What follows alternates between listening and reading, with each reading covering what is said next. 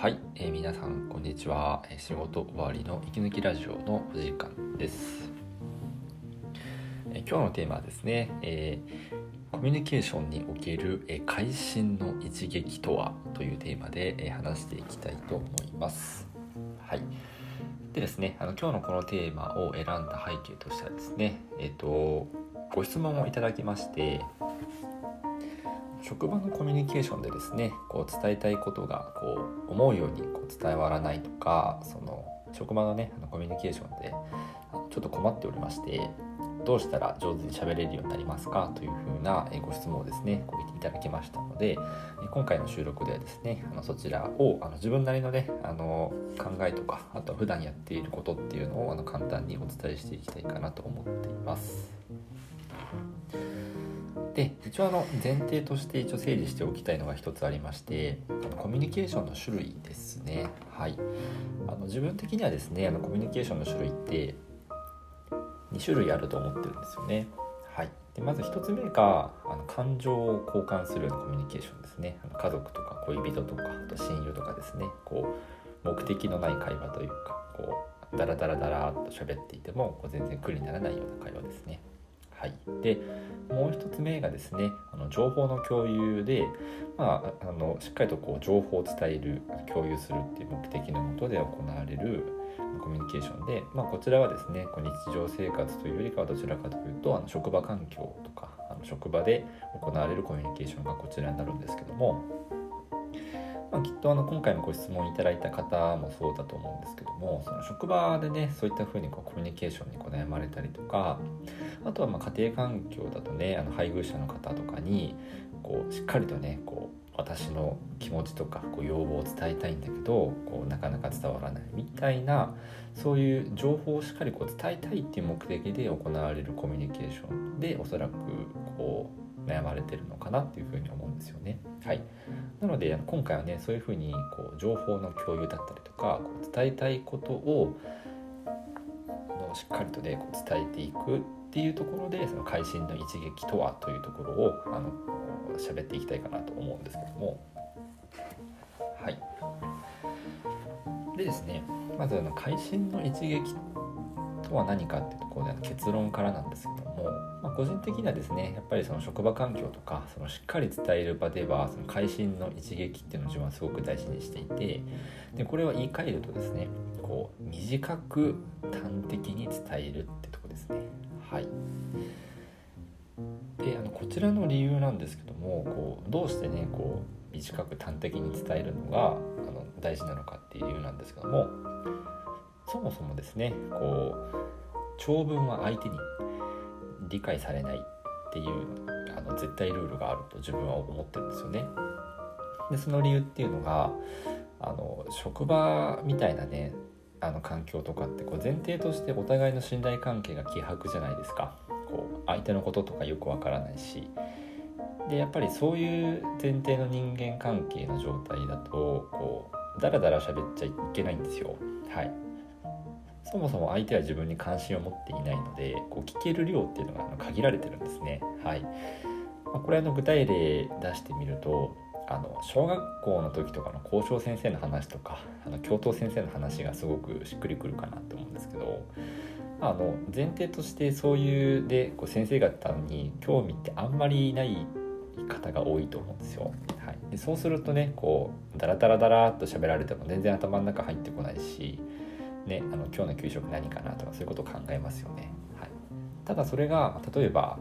そうですねあの YouTube とかでいくとこう自分がすごく大ファンな、えー、YouTuber さんの話とかだと別に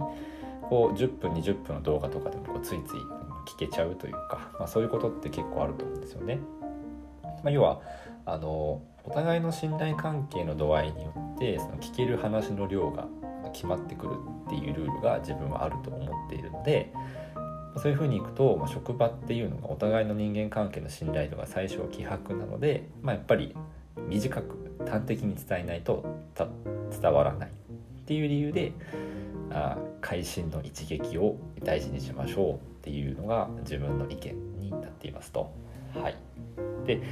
この会心の一撃っていうのがね、まあ、あの個人的にすごく好きな言葉であのドラクエとかでねよく出てくるんですよあのスライムとかね攻撃した時にこうごくまれにクリティカルヒットがあるんですけどもやっぱりあのクリティカルヒットってこうなんで嬉しいのかっていうと2つ理由があってまずこう何て言うかいろいろこう狙って出したいんですよね。私は。こう計画して狙って狙って多分こういう風に喋ればいけるんじゃないかみたいな。こう事前の作戦会議があってこう練りに練ったものをこうガッと出すんですね。でやっぱりそれがこうね刺さった時のこう喜びっていうんですかね。こう自分の狙いがそのまま刺さったみたいな感じのそういう嬉しさっていうのとあとやっぱりそういうねこう相手に刺さるコミュニケーションっていうのはこう自分の伝えたいことが伝わることで相手の行動が変わったりするんですよね。そうだからそれでねこう自分のそのコミュニケーションをきっかけにして相手がね少しこう変化というかあの何て言うんですかね行動してくれたっていうところのこう2つがすごく嬉しいっていうのがあって自分はねこの会心の一撃っていう表現を使うんですけども、はいまあ、なんかのゲーム感覚で面白いですよね。まあ、ちょっとねこう分析というかきっとこういうふうに喋ったらとかこういう言葉使ったらとかこういう速度でこうこういう順番で喋ったら刺さるんじゃないかみたいななんかそういうねこうね綿密な作戦をこう立てておいていざねこうその人とのコミュニケーションになった時にここだっていう場面でねその会心の一撃を放ってでねこうその時のねこう相手の反応とかを見てねああ聞いた聞いたってなるのかあれいまいちだったなみたいなそういうのがねあのゲーム感覚として自分は好きなので会心の一撃っていう言葉を使っていますと。はいでですねじゃあ残り3分ぐらいですね。じゃあこの会心の一撃ってねあの私の普段やっている、まあ、やり方というかあのこういうふうに考えてますよっていうのを共有してあの今日はおしまいにしたいかなと思うんですけども。まずですねあの会心の一撃をどう作るかってとこなんですけども。まずあの相手とのコミュニケーションにおいてこう自分が伝えたいことっていうのを一個考えてそれをねこうそぎにそぎにそぎ落とすんですね。もう極力そぎ落とす。はい。もう文章だったらもう単語一つにまとめるとかですかね、まあ、例えばえっ、ー、とそうですね、まあ、職場で言ったらあ急な用事ができて有給を取りたいみたいなことを上司に相談したいと思ったら、まあ、それって端的に言うと相談じゃないですか。相談。そう。だから最初にね上司のとこ行ったら上司の方。まるさん相談がありますと。というのもこういった理由で有給を取りたいっていう要件なんですがみたいな感じで言うと、えー、きっとお相手の方もあ最初に相談があるんでっていう風な感じで理解してでその内容がスッと入ってくるみたいな感じになると思うのでなんとなくその会心の一撃をこうどう作るかっていうとまず最初にこう渾身の、まあ、キーワードというかその単語その絞りに絞った極上の部分っていうのをこう抽出するんですよねこうそぎにそぎ落としてもうなるべくキーワードレベル単語レベルでそぎ落とすとで最初にそれを相手にこう届けてから、まあ、あの理由だったりとか、まあ、それがこうしっかりと相手にもイメージしてねこう伝わるようなあの具体例をこう交えて話したりとかっていう感じでいつも自分はね話すようにしてるんですよね。ただそうするとやっぱりねこう会心の一撃が最初に一発でガッて入るとこうその後のねこう話がスッと入ってもらうことが多いんですよね。はいそうでこうスッと入るようになってもらうとこう相手の理解度も高まるとでそうするとあなんかこの人の話ってすごく理解できるしこう情報共有がこうスムーズにいくなみたいな感じでこうお互いの信頼関係が高まるんですよね。そうでそうするとあのさっきのあの校長先生の話からあの人気あの自分が大好きな YouTuber の人の関係に変わっていくんですよね。そう。だからちょっとこうだらっと喋ったりとかその目的地のない会話をしたりとか、まあ、そういうあの感情の共有みたいなコミュニケーションの方にだんだんこうシフトしていってそのだんだんコミュニケーションもこう楽にというかその幅が広がっていくみたいな感じになってくるのでね。でやっぱりその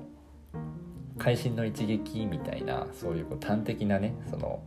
人間関係が希薄な状態でいかに切り込んで人間関係のこう信頼関係をこう作っていくかっていうとこだとねあの会心の一撃戦法は個人的には有効なのかなと思いますのであのぜひね使ってみていただければなというふうに思いますと。はい、会心の一撃の作り方ですねまず、えーと、と自分が相手に喋りたいことを単語とかキーワードとかもう一番の結論ですよね。そこをねこう絞りに絞って削りに削ってまず相手に届けてそれをねこう就職するような言葉ですよね。こう理由とか具体例とかっていうのを後からこうお届けするみたいなそういうこう2段階戦法みたいなやつは個人的におすすめかなと思います。はい。まあ、こういった風にねあのできればですねあのご質問とかあると自分もすごく喋りやすいですしなんかこう人のためになっててすごく喋ってて嬉しいので やっぱりねあの独り言もやっぱりいいんですけどやっぱりねこう人の役に立ちたいっていうのがねこう自分も欲深い人間だななんて思うんですけども。はい。なのでねあの質問とかあればもうぜひぜひいただけると非常に嬉しいのでぜひよろしくお願いいたします。それではねまた次の配信でお会いしましょう。バイバイ。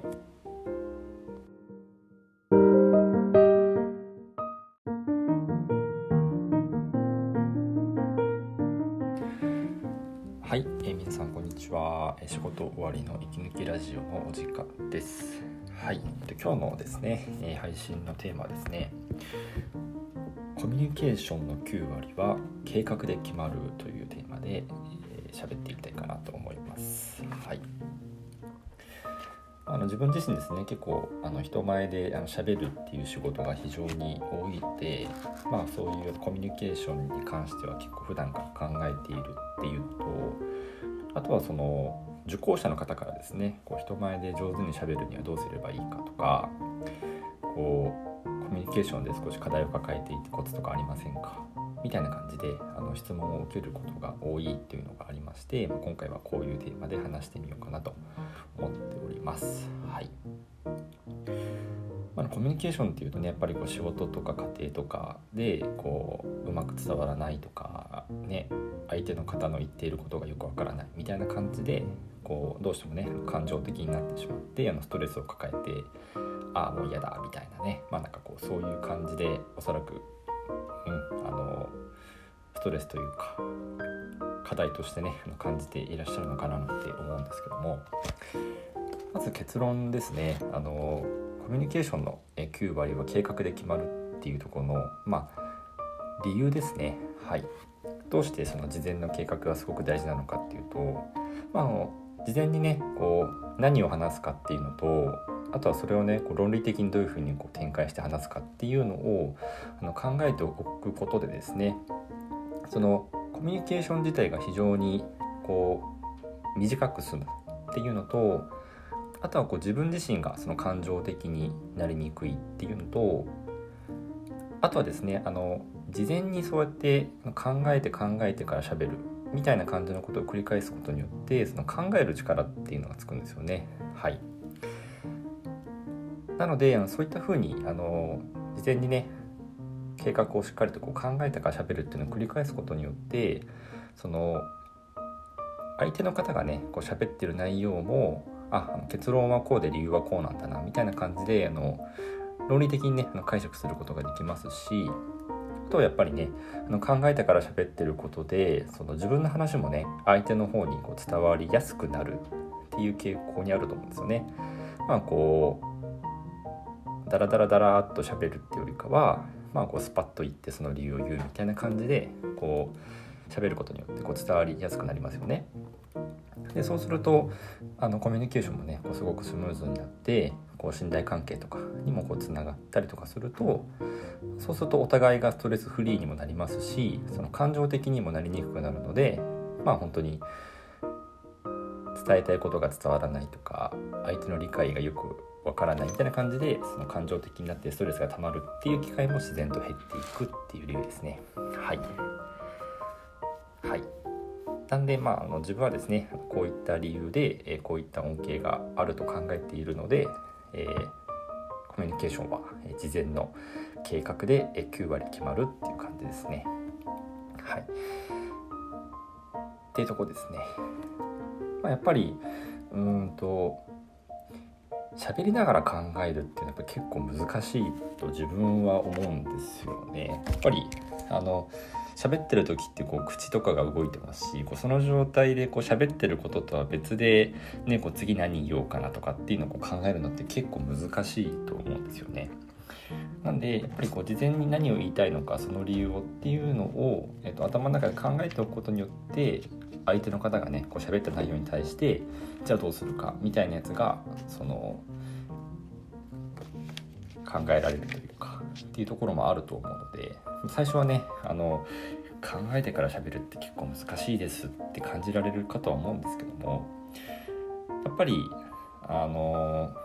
あこの人素敵だなとかあなんかこの人すごく信頼できるなみたいな方ってそのコミュニケーションもねその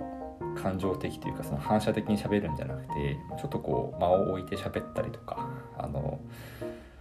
考えて考えてこう話すみたいな癖をついてる方が多いんじゃないかなっていうふうに自分もね感じているのではい。是非ねあの今日の、えー、ご家庭の会話でもいいと思いますしあの仕事場での会話でもいいと思うのであの相手の方にねあのちょっといいと話す前に何を言いたいのかとか何でかみたいなやつをこう自分にねこう問いかけてもらってあ自分はねあのこういう理由でこうしてほしいみたいなところをねあの言いたいことをまとめてから喋った方が、はい、あの考える時間もつくしあのストレスフリーにつながると思いますので、はい、あのそんな感じでねあの参考になればと思いますと。はい、でまあ最後の補足なんですけども、まあ、あの一応ねあの計画9割で決まりますよっていうテーマで話したんですけどただあの自分の前提としてはですねこう自分が言いたいことがしっかり相手に伝わっているとは自分は思っていないっていうのがありましてはい、まあ、やっぱりこう人ってね、こうその人の価値観がありますからそのその人の価値観で情報をねこう解釈したりとかこう拾ったりするじゃないですか。はい、まあね、あの車メーカーにこう勤めてる方だったら歩いていてもねあの通り過ぎる車の方を見ているかもしれないしその洋服のねあのメーカーにこう勤めてる方だったらねこう通り過ぎる人のねこう洋服のを見てるかもしれないしってところで、まあ、やっぱりそのその人が吸収する情報のこう量とか性質っていうのはねこうその人の価値観に非常に大きく左右されるっていうところがあると思ってるので自分がね100いったものがこう100こう受け取られてるって考えないようにしてるんですよね。はいこう自分の言いたいことが、ね、こうちゃんと相手にこう伝わっているっていうこう自己満足でもありますしこう相手にねちゃんと伝わってるっていうふうに考えるのもちょっとね傲慢かなっていうところも自分も感じますので、まあ、先ほどねあの計画をしっかりこう立ててから喋りましょうって言ったんですけども、まあ、ただそれをしてもそのあの伝わらないっていうところが、まあ、ベースとしてあるかなと思いますのであくまでもその計画を立てるっていうのもあの伝わりやすくなるとかそのストレスフリーになりやすくなる可能性があるっていう感じで、はい、あの聞いていただければいいかなと思います。はい、じゃあ今日はですねこういった形で、はい、あのコミュニケーションは、えーと、事前の計画で9割決まるというテーマでお話ししました。はい、またねあの不定期での配信にはなりますがまた次回の配信でお会いしましょう。今日も最後までお聴きいただいて誠にありがとうございました。また次の配信でお会いしましょう。バイバーイ。